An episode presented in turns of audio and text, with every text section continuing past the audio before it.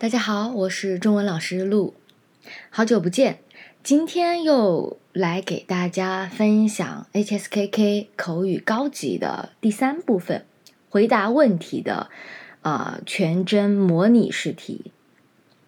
今天的问题是对发展中国家来说，是应该先保护环境，还是应该先发展经济？请谈谈你的看法。以下是官方给出的参考答案。这个问题确实很难处理，大家也有很多不同的看法。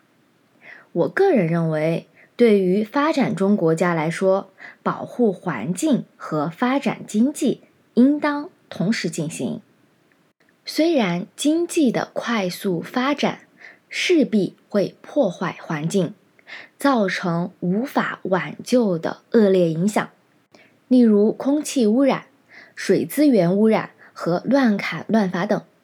但是这些影响在社会发展过程中是无法避免的。发展经济对发展中国家的人民来说也是非常必要的，我们不能因噎废食。发展中国家可以在经济得到发展之后，把更多的资金投入到治理环境的工程中去，让环境逐渐的好起来。可话虽如此，我们也不能因此就无止境的消耗大自然对人类的恩赐。我们现在能做的就是，一方面最大限度的减少对。自然环境的破坏。另一方面，政府职能机构要制定有效的监管机制，并且通过宣传教育提高人民大众的环保意识，这些才是经济快速发展时期的当务之急。否则，当自然资源被人类无限度的消耗殆尽之后，面对不可再生。资源的枯竭和已经被污染的环境，人类将悔之晚矣。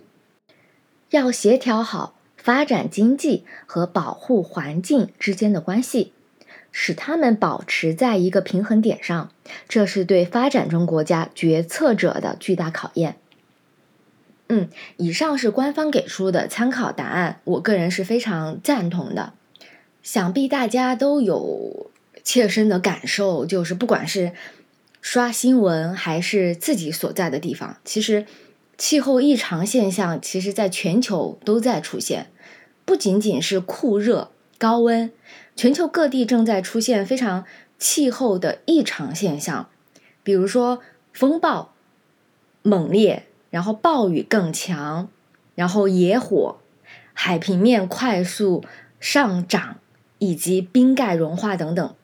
我觉得这是已经大自然在给人类反馈一些信号了，就是我们已经对大自然索取了太多，现在是我们需要每个人去回馈大自然、保护大自然的一个时候了。